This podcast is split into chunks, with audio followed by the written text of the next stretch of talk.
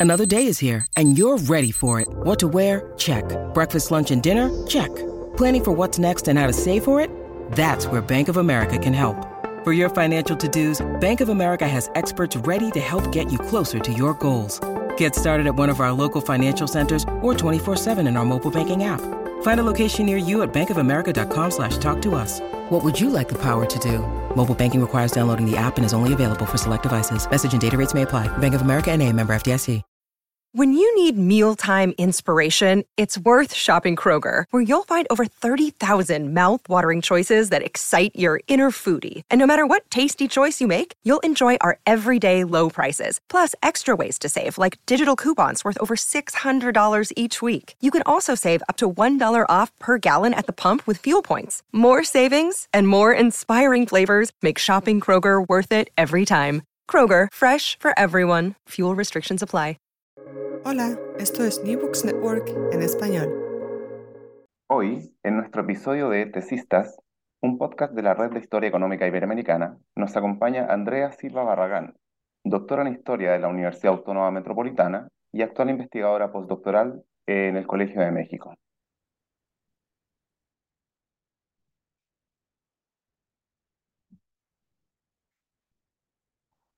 Su tesis titulada Desempeño y desarrollo de una fábrica de papel, Compañía Papelera San Rafael y Anexas S.A. entre 1894 y 1939 presenta las estrategias de crecimiento y adaptación al contexto de esta empresa papelera durante y después del porfiriato.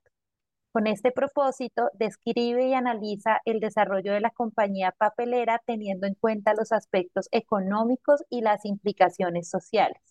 El trabajo se basa en una revisión del archivo de la fábrica, el archivo municipal de Tlalmanalco, el archivo histórico del agua, el archivo general de la nación y fuentes secundarias sobre el sector papelero. Andrea, muchas gracias por aceptar nuestra invitación a presentar tu tesis. No, gracias a ustedes, gracias a ustedes por invitarme. Genial. Bueno, iniciamos entonces con las preguntas. Em, primero, mencionas en la introducción que tu interés por el tema surgió a partir de indagar sobre el uso del agua entre la población de un pueblo con una fábrica de papel.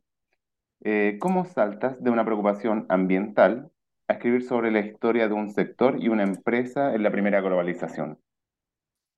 Bueno, mi interés inicial fue en un trabajo de licenciatura justo ya para graduarme, donde tenemos un seminario de historia y ahí se nos encomienda pues buscar información sobre un tema. Entonces, bueno, yo me acerqué, llegué como de la parte, eh, digamos, ambiental eh, observé en el archivo del agua que había muchos problemas, eh, muchos documentos, expedientes sobre la problemática de usuarios, tanto usuarios particulares como empresas. En este espacio donde pues, se va a instalar esta fábrica hay otros, otras pequeñas fábricas, eh, por ejemplo, del sector textil, y es así que me acerco como al tema.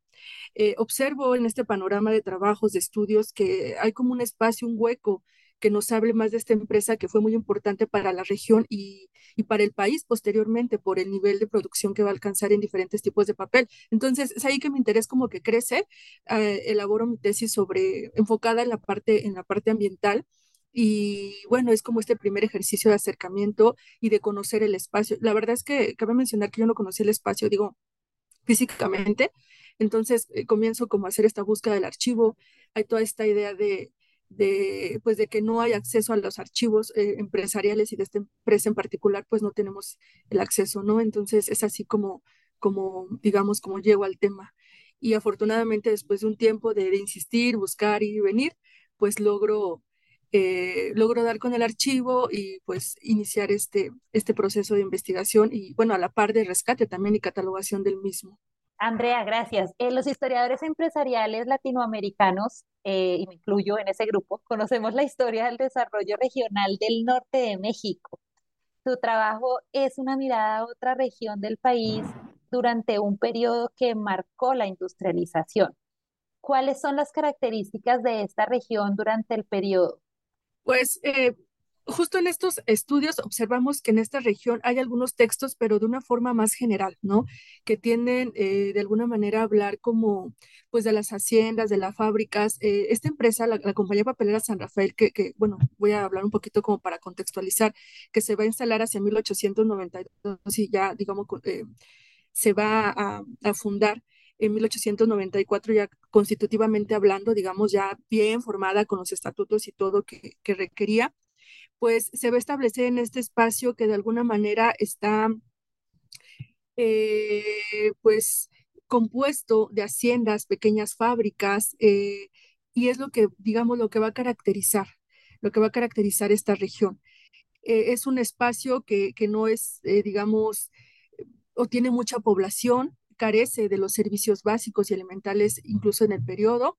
Entonces, es como la característica de esta región una región que, pues si buscamos algunos estudios, como que nos hace recordar las haciendas tradicionales de Chalco, que pues es una región cercana a Tlalmanalco, eh, pero estudios que hablan pues sobre la agricultura, sobre las haciendas, pero no sobre la, digamos, no sobre la industria.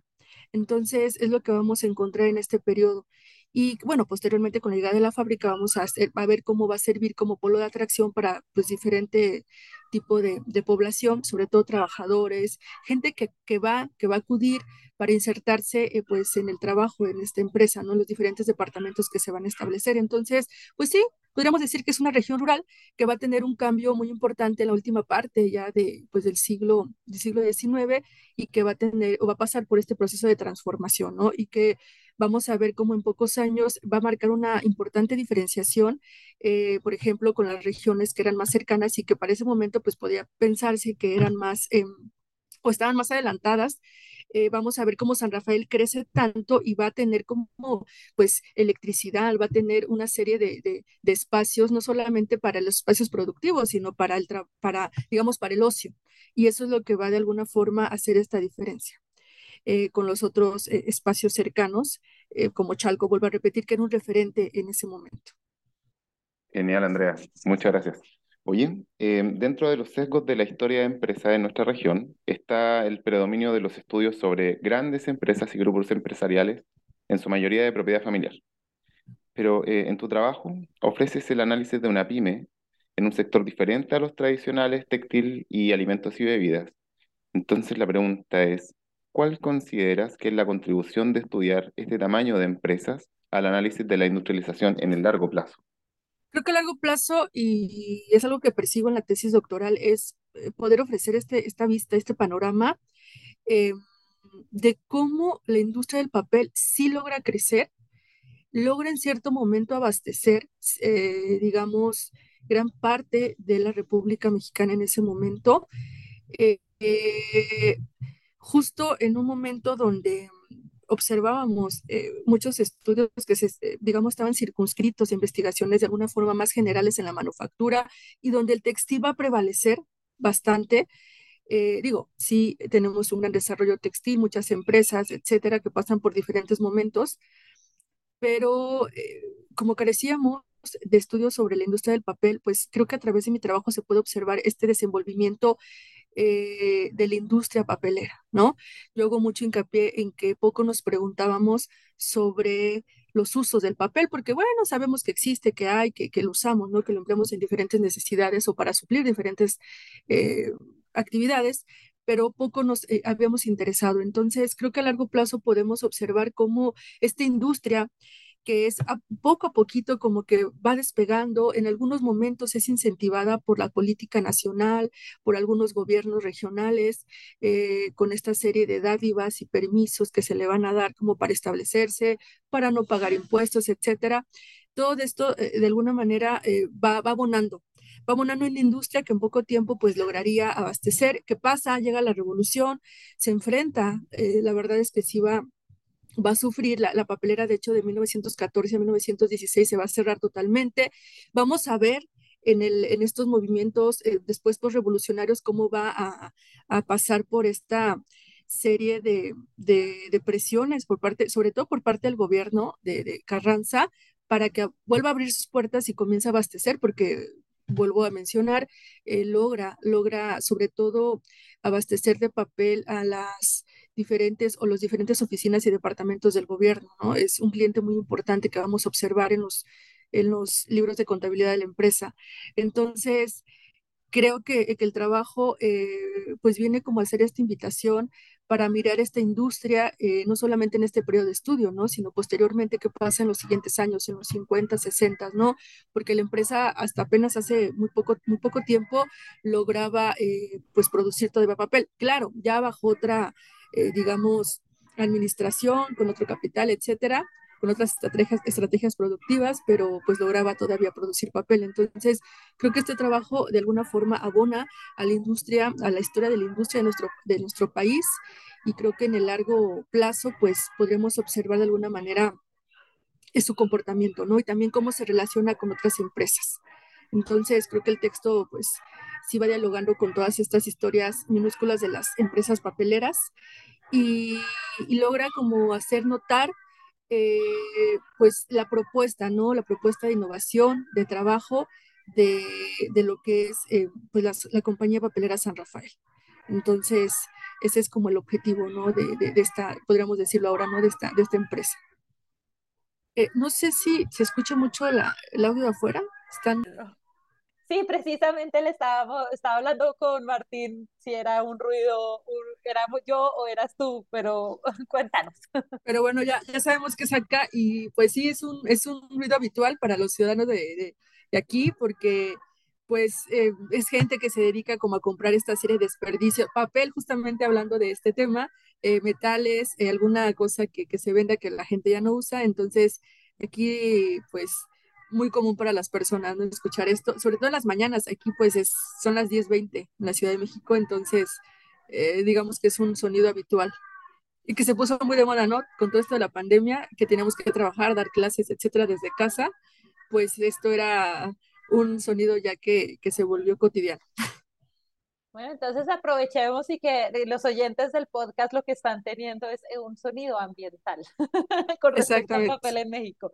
Exacto. Em, ahí, ahí, ahí aprovechando esta excusa de, break de sonido y un poco trayendo lo que has respondido antes, em, tú, tú en, en, tu tesis reiteras constantemente la importancia del papel como un artículo de consumo. Es decir, existe un consumidor y se mueve en un mercado y además es un, un, un bien, un bien que tiene diferentes usos, ¿cierto? No es que tenga exclusividad. Y eh, destaco esto porque uno de los grandes movimientos recientes de nuestra disciplina es analizar al consumo y al consumidor. ¿Podrías eh, explicarnos cómo esta perspectiva sobre el producto te permitió identificar y analizar las estrategias de la empresa durante 45 años? Sí, eh, pues bueno, la propuesta fue este análisis desde que se que se va a instalar la, la, compañía. Eh, y bueno, a través del archivo y de todo lo que fui buscando sobre, sobre, en general, empecé como por, por esta búsqueda general del papel, cómo se usaba y todo, porque pues, reitero, no, no hay como, como textos, y creo que los historiadores lo sabemos, ¿no? Este indagar, no hay un texto en concreto que nos hable del papel. Eh, sabíamos que lo utilizaban para cuestiones administrativas, para, la, para pues, lo que es la prensa, los diarios, etcétera, pero pues carecemos, ¿no? Eh, digo carecemos porque, pues en general creo que hablar solamente de esta empresa, eh, que no era la única, pues nos deja como de lado todo lo que pasaba, ¿no? En las otras compañías donde pues, no conocemos mucho qué, qué pasaba. Entonces, la perspectiva de, estudiarlo a largo plazo es justamente para poder conocer cuáles eran estos usos del papel, ¿no? Eh, tratar de identificar y de analizar estos, estos múltiples usos que eran finalmente, pues, no solamente para la cuestión administrativa o económica o, de comunicación en los periódicos, que era lo que más no consumía, sino también en el ocio. Eh, pues yo lo, lo, observé en, en, por ejemplo, en todas estas... Em, de repente historietas que se hacían, en utilizar el papel para los boletos del teatro, eh, en que este, este eh, finalmente la producción del papel va a incidir en el precio que se va a dar al papel para que lo, lo usen, por ejemplo, en el confeti, algo muy curioso, ¿no? Eh, cómo la empresa de repente recibía a través de las cartas, porque era una forma de venta, que si yo quería comprar algún tipo de papel, por ejemplo, el confeti, porque no se, no se ofertaba en ningún otro lado, pues se enviaba, ¿no? Y, y ya te preguntaban, eh, tú este, vendes papel de confeti de tal color, ¿no? Y ya la empresa respondía, bueno, sí lo tenemos y no lo podemos fabricar, que es algo muy interesante que observamos en la empresa, ¿no? Esta adaptación que tiene hacia el consumidor, hacia el, el, el digamos, el que le va a comprar de si no lo produzco, si no lo tengo, puedo reajustar, puedo tratar de, de, de, sí este, eh, ofrecerte el producto, ¿no? Vemos cómo se adapta. En algunos momentos, no siempre, cuando no le convenía el volumen de venta, pues finalmente decidía no, no, este, pues no venderle, ¿no? A este, a este comprador. Pero sí es muy interesante esta, este abanico, yo le llamo, de, de tipos de papel que va a tener eh, y que va a ofrecer desde papel sanitario, desde papel para confeti, para fiestas, el envolvente, ¿no? Hoy día estamos muy acostumbrados, bueno, aunque creo que esto ha cambiado un poquito recientemente, por ejemplo, en México, donde ya no se dan, por ejemplo, eh, bolsas cuando tú vas a comprar, ¿no? Bolsas hablando de, plástico. Ahora, pues ya te llevas tu bolsita ecológica, ¿no? Lo cual creo que es bastante bueno. Eh, pero antes recordemos que, que no teníamos esta este uso, por ejemplo, del plástico y todo lo vendían, por ejemplo, eh, café, eh, canela, etcétera, dulces, pues te lo, te lo, digamos, te lo envolvían, te lo embalaban en lo que era papel, ¿no? El papel encerado que también producía San Rafael, el papel de tortillas, etcétera, el papel cebolla que ellos le llamaban, un papel muy delgado, pero que se vendía mucho justamente para pues toda esta serie de tiendas, estanquillos donde te ofrecían una serie de artículos que tú podías comprar, ¿no? Entonces, pues esto me permitió de alguna forma identificar como estas líneas, ¿no? Estas líneas de producción que pues obviamente se amoldan a los usos de, este, estos años. Mi trabajo termina, eh, creo que no lo mencioné, más o menos en el 39. Eh, el, el, corte, eh, tal vez tan tajante, es por las mismas fuentes y porque veo que en ese momento, pues ya, digamos, después de pasar el momento de la revolución, por revolución, pues tiene que rehacerse, tiene que, pues, de alguna forma reestructurarse en diversas, en diversas líneas. Eh, y bueno, hacia los 30 ya como que atraviesa otra vez con el 36 y la creación de PIPS. Acá se crea algo que va a ser la productora importadora de papel, entonces, eh, que la va a manejar el gobierno. Eso le pega bastante, pero también de alguna forma lo vemos en los documentos internos de la empresa, eh, que yo no lo pensaba hasta ese momento, hasta que empecé ya como a llegar a, ese, a, ese, a esa parte y, y, y, encontrarme con algunos documentos, porque no hay tanto de PIPSA, este cómo de alguna forma le alivia la carga, ¿no? La, carga y la presión a la empresa, porque ya era mucha la presión de baja tu costo, baja, baja el precio del papel, sobre todo el papel periódico, y ya la empresa no podía, o sea, si lo bajaba más ya la ganancia pues iba a ser minúscula, ¿no? Entonces, eh, la creación de PIPSA de alguna manera sí le va a pegar, pero pues bueno, dice, ya, me libero el papel periódico ya de alguna manera este, lo va a manejar Pipsa y yo me puedo dedicar a las otras líneas de producción, ¿no? Entonces, durante estos pues años, estos cuarenta y tantos años de, de, trabajo, de, de, bueno, que yo analizo la empresa, pues de alguna manera se observa cómo pasa por estos diferentes momentos eh, pues productivos eh, y que de alguna forma pues van a, van a inferir en los precios que va a ofrecer, ¿no? Y en estas diferentes estrategias comerciales, pues con las que va a manejar sus diferentes eh, tipos de papel. Genial. Eh, uy, Andrea, queremos llevarte a otra parte de, de, del análisis de la empresa, esta relación con las instituciones.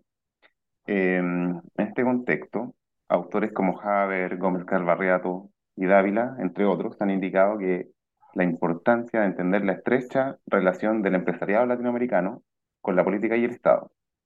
Eh, la trayectoria de esta empresa papelera está marcada por un cambio institucional muy fuerte, entonces, no sé si nos podías contar un poco de qué impacto tuvo la política estatal y nacional en el devenir de la empresa y del sector. Eh, sí, justo eh, hay un, pues sí, como mencionaba anteriormente, hubo diferentes momentos donde tuvo que reajustar. Eh, por ejemplo, la empresa como se establece en una región donde, como mencionábamos, no había pues muchos usuarios, se va a establecer, va a empezar a hacer esta serie de construcciones ¿A qué voy con esto? A que tiene que negociar. El momento, en, el, en, ese momento el gobierno porfirista, cuando se establece, pensemos 1892-94, pues es un gobierno que de alguna manera va a incentivar, como hemos visto en muchos trabajos sobre el porfiriato, va a incentivar eh, pues la, la, llegada de capital extranjero, va a tratar de, de, que muchas empresas se establezcan y San Rafael lo va a hacer, ¿no? En ese momento, por ejemplo, eh, San Rafael no va a tener que pagar algunos servicios, va a poder usar los recursos, por ejemplo, hídricos de la región. La, en la región tenemos eh, eh, lo que va a ser el río Tlalmanalco, lo va a encauzar. Hasta la fecha existe todavía todos estos canales que utilizaba para la captación de agua. Existe lo que, bueno, no sé si hayan escuchado ustedes, un curador que va a ser en la parte pues del, del, del monte. Eh, y con esto lo que va a hacer es canalizar el agua que va a utilizar para la fuerza motriz y también para la generación de electricidad, que va a ser algo muy importante. ¿Qué quiero yo eh, o a dónde quiero llegar? Bueno, que en todo este uso de, de recurso del agua, en ese momento San Rafael va a hacer una serie de, contratos con el ayuntamiento de Tlalmanalco a muy largo plazo. O sea, les hablo de, alguna documentación de, con duración de 30 años, por ejemplo, donde después los usuarios se van a quejar y es ahí donde San Rafael tendría que volver a hacer como o volver a pactar y negociar, donde la política de ese momento, pues si en algún momento le va a favorecer, pues en otro va a tener que volver a renegociar. Entonces, eh, esto lo vamos a observar a lo largo de la vida productiva de la empresa, ¿no? Y pues sí, algunos autores, de hecho, eh, pues eh, Gómez Galarriato, Dávila y como mencionas, Heiber, pues va a tener que, digo, hacen trabajos donde nos hablan de la, de la industria, digamos, desde una perspectiva general, ¿no? Y por ejemplo, eh, a Stephen es un autor que yo tomo mucho en mi texto, ¿no? Porque él es este, también este primer acercamiento de, y uno de los puntos que él habla es cómo las empresas de aquel momento, sobre todo en el porfiriato, pues van a tener esta serie de, de digamos, de facilidades para poder establecerte, ¿no? Y donde la política estatal de alguna forma les va a beneficiar. Entonces, vemos a lo largo de, del estudio en este caso de la papelera San Rafael, cómo va a tener que renegociar con la política del periodo, porque no va a ser lo mismo. Antes, por ejemplo, de la revolución, cuando de alguna manera todavía estaba cobijada por toda esta serie de, favores y de, hasta cierto punto, pues sí, de, convenios que había hecho con los... Em, con los administrativos y con la gente, por ejemplo, del ayuntamiento de Tlalmanalco, como lo había hecho antes y cómo posteriormente al muchos o al cambiar las filas, pues sabemos que hay un cambio después de la revolución, muchos ya no van a estar.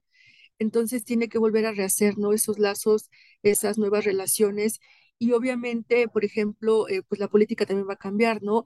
Después del 17, como sabemos, la constitución del 17, pues va a ser este parteaguas entre, pues ahora sí, eh, a, a, través del artículo 27 de la constitución de nuestro país en México, pues va a ser este, volver a regresar, ¿no? A retomar y tener las riendas de los recursos naturales, ¿no? Esto le pega a San Rafael. Claro que como sabemos no es inmediato, ¿no? No va a ser, ay, bueno, ya está la constitución ahora todo va a cambiar, no, porque va a ser paulatino tan paulatino que pues les digo que va a pasar mucho tiempo eh, en donde pues la empresa va a tener que volver a renegociar estos pactos, ¿no? No solamente de agua, sino también, por ejemplo, del uso de los bosques, de la compra de madera también, de, de, de toda esta serie de recursos naturales, donde tradicionalmente, pues ya, por ejemplo, es que se pactó, por ejemplo, un pago, ¿no? De tanto, eh, no sé, por el uso de, del agua, de la madera, del bosque, y que era un pago que no se, o sea, no se vislumbró a futuro, que tendría que haber cambiado, o sea, que no puedes hacer un, un contrato a 30 años. Entonces, eso sí le va a pegar. La política va a cambiar, la política nacional y pues estatal en este momento. Entonces, eso le va a afectar, ¿no? Porque tiene que volver a hacer este o buscar eh, dónde atraerse, por ejemplo, de los recursos y esto es algo que le va a afectar mucho a la, a la empresa. Eh, y donde a largo plazo vamos a ver que esto va a incidir obviamente en la, en la productividad, ¿no? Porque pues si yo ya no puedo obtener en un precio que tenía pensado, ¿no? Donde finqué mis o hice como este, esta idea de cuánto iba a ganar, pues ahora tengo que volver a rehacer estos, estos eh, contratos comerciales con terceros y esto lo observamos a lo largo de los años, ¿no? De hecho, en los últimos años y recientemente una tesis que abordaba este tema, ¿no? Como el uso de los bosques, eh, pues va a ser algo importante porque ya no es solamente usarlos para la producción, sino tengo que tomar en cuenta la nueva legislación de, los recursos, cómo cambia bastante eh, y bueno, tener que ajustarme, no tener que como que internamente volver a negociar, ¿no? Entonces, esto es lo que, lo que observamos en este, en este sector. Andrea, una, una parte de tu investigación se dedica al estudio de la relación entre la empresa y las familias obreras y de cómo la empresa podía influir en la vida de estas familias, algo que la literatura ha catalogado como paternalismo industrial. ¿Cómo se manifestó este paternalismo en el caso que estudiaste? Este paternalismo estuvo marcado desde el inicio. Desde que llega a San Rafael, como decía, una región donde tradicionalmente encontrábamos haciendas y fábricas, perdón, haciendas y, y algunos eh, ranchos, comunidades muy alejadas, vamos a observar cómo se va a instalar en este espacio despoblado. Entonces, ¿qué necesito hacer yo como empresa? Bueno, pues necesito comenzar, bueno, cabe mencionar que la empresa se instala en lo que antes era una ferrería. Entonces llega, readapta los espacios de la ferrería y, y tiene la necesidad al hacer todos estos departamentos para, pues obviamente para dedicarlo cada uno o una parte del proceso productivo, pues va a tener también que comenzar a construir espacios que destine para toda esa gente que va a llegar a insertarse a los diferentes o a las diferentes ocupaciones. Vemos en este espacio despoblado que van a tener que edificarse diferentes tipos de casas para los trabajadores, no solamente generales, sino también para los ingenieros y en cierto momento para algunos accionistas y directivos. Eh, es muy interesante porque más o menos 1900, 1903 van a instalarse una serie de espacios que le van a llamar así tal cual los cuartos, porque eran cuartos así como con lo más elemental para poder pues vivir y donde afuera tenían unos como digamos, eh, líneas de eh, espacios donde, por ejemplo, iban a lavar su ropa, etcétera. también va a instalar lo que van a ser los baños, que vale la pena mencionar que hasta la, a la fecha existen. Claro, ya se han adecuado, han tenido alguna serie de, de cambios, pero todavía existen. Entonces, toda esta serie de construcciones que se van a hacer tienen este objetivo, ¿no? Tienen el objetivo de suplir y poderle dar a los trabajadores y a toda la gente que va a llegar a, concentrarse a los alrededores de la fábrica, pues estos espacios que necesita, no solamente para vivir, repito, sino también para el ocio, porque va a tener sus cines, está el cine San Rafael, está lo que va a ser el Casino Cosmopolita, que va a ser un espacio muy, la verdad, muy bonito, que todavía está este, también en pie. Eh, y que se va a construir más o menos 1918-19 y que este va a estar pensando, por ejemplo, para los ingenieros solteros. Entonces ellos se van a, se van a alojar ahí. Era una serie como, eso sí, no eran solamente cuartos, era una serie como de pequeños departamentos donde se van a ellos a, pues a alojar y a vivir y tiene al lado contiguo una, un espacio donde ellos podían como pues leer el periódico, reunirse, charlar, etcétera. Esto está enfrente actualmente de la de lo que bueno, de lo que queda de la fábrica. Entonces, este paternalismo es muy marcado. Es muy marcado en la época y creo que va a ser algo que va eh, ser muy, eh, digamos, alentador para, la gente, para que mucha gente vaya. Eh, muchas personas, pensemos que en este momento, pues, tradicionalmente la gente trabaja en el campo, ¿no? En el campo que que de alguna manera de repente pues tienes que ajustarte, ¿no? Tu salario a lo estacional, ¿no? A la cosecha, que te paguen cuando pues tú puedes vender el producto, etcétera. Entonces, pues trabajar en la fábrica va a significar tener pues un sustento, digamos, eh, más eh, concreto, que sea como de alguna forma, tú sabes que al final de la jornada, del día o de la semana vas a percibir un salario, ¿no? Entonces, esto va a formar de alguna manera este, eh, digamos, este platicar de boca en boca en los trabajadores de que tú puedas ir y puedas insertar. Vale la pena mencionar que al inicio, pues obviamente muchos trabajadores van a llegar, muchas personas, pero pues no van a tener eh, de entrada pues digamos, experiencia en la industria papelera. Recordemos que hay muy pocas fábricas, ¿no? Y que muy pocos han sido los que han trabajado, han trabajado a lo mejor en otras fábricas, pero no precisamente de papel. Entonces, es este llegar del trabajador eh, y empaparse, comenzar a aprender el oficio, alguna parte, ¿no?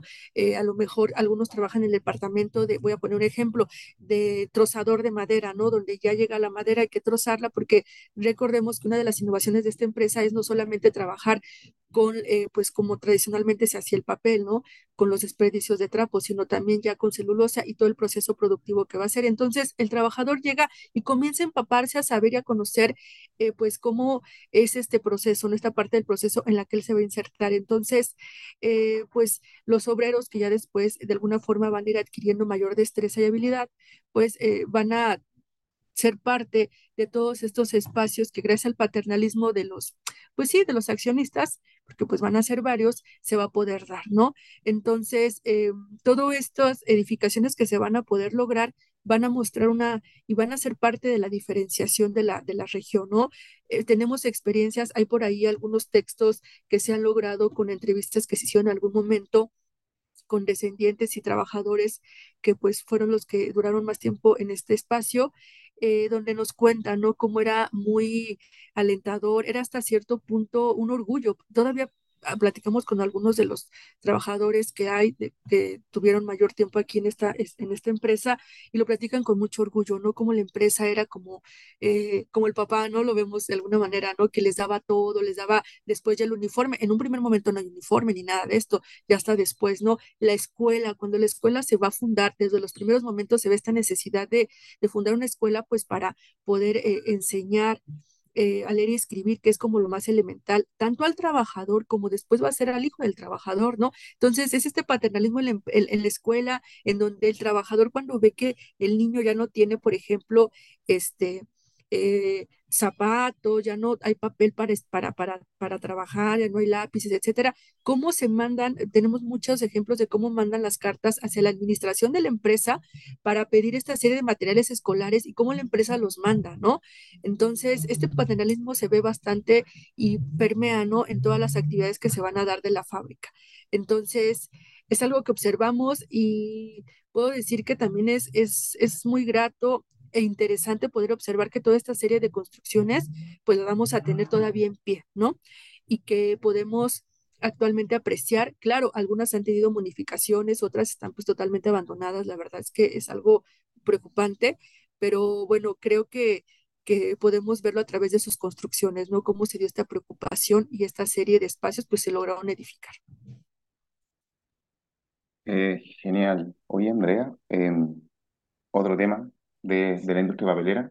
Una de las características importantes de esta industria de la papelera y las editoriales es que eh, tiene mucha flexibilidad para adaptarse a la tecnología. En el caso que tú estudias, ¿a qué retos tecnológicos se enfrentó esta empresa y cómo se adaptó a ellos? Pues eh, se enfrentó a, de alguna manera, por ejemplo, al abaratamiento de ciertos tipos de papel. Vemos y pudimos observar que, por ejemplo, en la parte fronteriza de nuestro país llegaba el papel más barato de algunos tipos. Entonces, por ejemplo, las empresas que estaban, pues ya lo que es Estados Unidos, eh, que pues tiene otras características la industria en este, en este, en este país, eh, cuando cruzaban la frontera podían ofrecer el papel, por ejemplo, a menor costo. Entonces, tenemos por ahí diferentes estrategias que va a emplear la, San Rafael para tratar pues, de abaratar los costos, ¿no? De adecuarse, como decía, a las, eh, a las necesidades del consumidor, pero sí vamos a observar cómo ya en la parte norte no, no logra, por ejemplo, un gran alcance, ¿no? De ofrecer y de poder vender sus productos.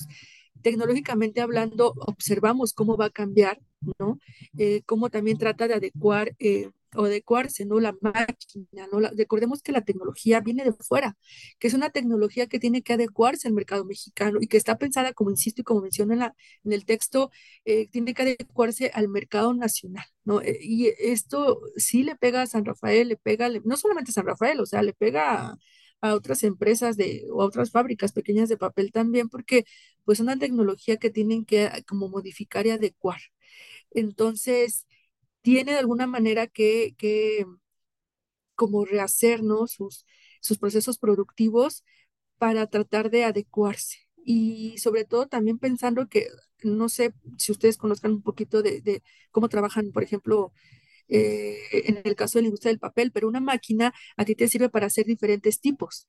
Entonces, hay que, si tú tienes un pedido de papel de embalaje, no sé, eh, o papel para, para, para escribir, etcétera, pues haces tu pedido y tienes como que hacer las adecuaciones para entonces surtir el otro. Esto es algo que San Rafael tiene que hacer, ¿no? Y que en un primer momento, por ejemplo, al ser, como digo, maquinaria que viene de fuera, eh, tiene él que traer también a la gente que sabe cómo funcionan estas máquinas. Entonces tiene que, que hacer los contratos y es, vemos a lo largo de la correspondencia como, por ejemplo, manda cartas a España, Inglaterra, Estados Unidos, donde dice, a ver, necesito una persona que se dedique o que conozca cómo funciona la máquina tal. ¿No? Y yo le ofrece, ¿no? Yo pago tanto, yo le ofrezco el, pasaje, o sea, así le llaman a, traerlo del lado del lugar donde va a venir, ofrezco casa para su familia, etcétera, y le voy a pagar tanto, ¿no? Algo que también hace San Rafael en los primeros momentos, hablando los primeros años de, instalaciones, les paga en la moneda o les ofrece el pago en la moneda del país donde vienes, ¿no? Entonces es lo que va, lo que va a hacer. Eh, y es este ir como readaptándose, ir readaptando eh, y buscando la gente que pueda manejar la, pues, la maquinaria. Entonces, creo que va a atravesar en este análisis por diferentes momentos de, pues sí, de tecnológicamente hablando, de lograr como, como adaptarse también a las necesidades, porque pues obviamente sabemos que el papel, digamos, en un primer momento se utilizaba, por ejemplo, mucho el papel este, de estraza también que hace. No sé si ubiquen este papel de estraza, que es un papel oscuro que se utilizaba también mucho para envolver. Este lo va a producir mucho y después ya como que van cambiando las necesidades eh, de pues del, consumidor y también ahí es donde él tiene que como hacer modificaciones a la maquinaria porque una maquinaria no la puedes cambiar tú pues de un año a otro, no es una maquinaria que pues es a largo plazo, entonces hace ciertas modificaciones y también tiene que adaptarse a las necesidades pues del consumidor, ¿no? A estas nuevas necesidades y a lo mejor ahora quiere un papel más delgado, ¿no? Es curioso porque en una parte del texto yo menciono como en un primer momento eh, algunos consumidores quieren un papel grueso, resistente, ¿no? Por ejemplo, para, para algunos líquidos, etcétera, y después dicen, no, no, no, yo no quiero un, papel tan grueso porque es un papel que va a pesar mucho, un papel que es muy estorboso, etcétera, quiero ahora algo más fino, ¿no? Entonces, es ahí San Rafael donde debe de, adaptarse, de tratar de, pues sí, satisfacer estas nuevas necesidades, ¿no? Del consumidor, pero a través de qué? Pues a través de la modificación de sus procesos productivos que obviamente se basan pues en maquinaria que ha traído de fuera, ¿no? Y es esto lo que vamos a ver a lo largo, al menos en estos años, desde su fundación hasta pues los años 40 del siglo XX. Eh, como historiadores empresariales, Andrea, una de las tareas eh, que, a la que nos enfrentamos es aprovechar esa avalancha de información que hay en los archivos bien conservados de una empresa en tu investigación haces una excelente labor en presentar tablas y gráficos claros, concisos y suficientes. Em, sabiendo que seguramente uno de los integrantes de nuestra red que son eh, de nuestra red que son investigadores jóvenes y tal vez algunos oyentes que vieron el título de, papel empresa eh, y, y nos están escuchando deben estar eh, dentro de archivos enfrentándose a tengo una cantidad de información, ¿qué hago con toda esta información y cómo la presento de forma adecuada?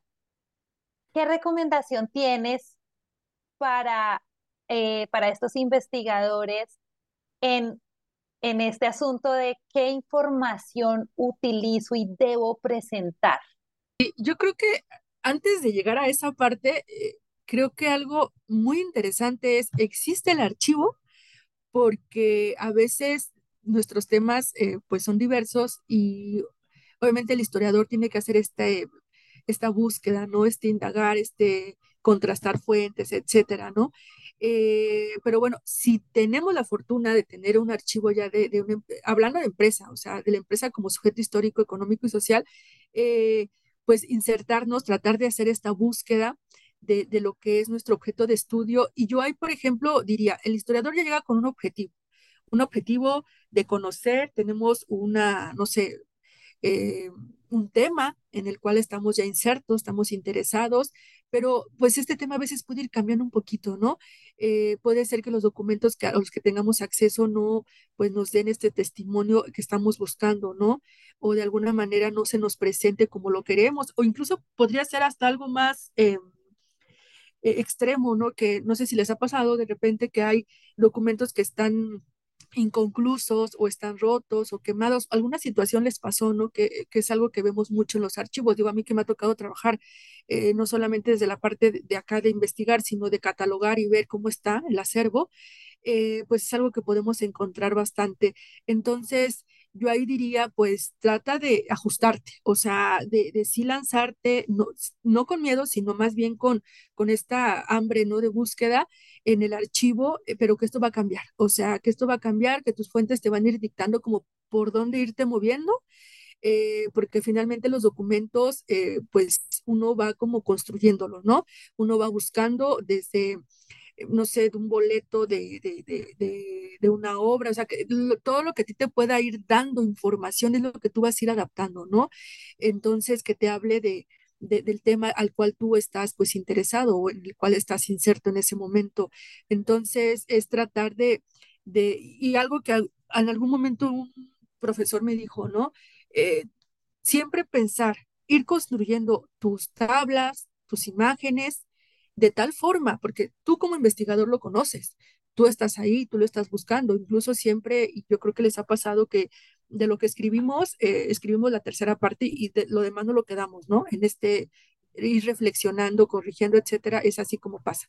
Eh, y siempre pensar construir tu texto, tu tabla, lo que estés haciendo pensando en que la otra parte no lo conoce, o sea, pensando en que el otro lector de alguna manera pues es nuevo, ¿no? Está como insertándose apenas, para que así tú seas más claro.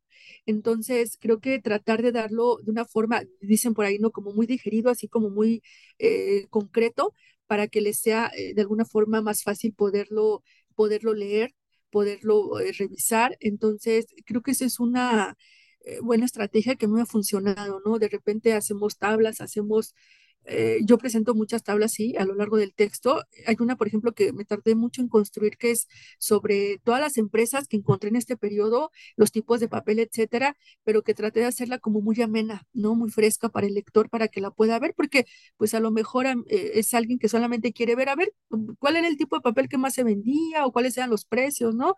Entonces, como que hacerlo muy visualmente muy amigable, es así como le llamo, ¿no? Muy digerible para, para la otra parte.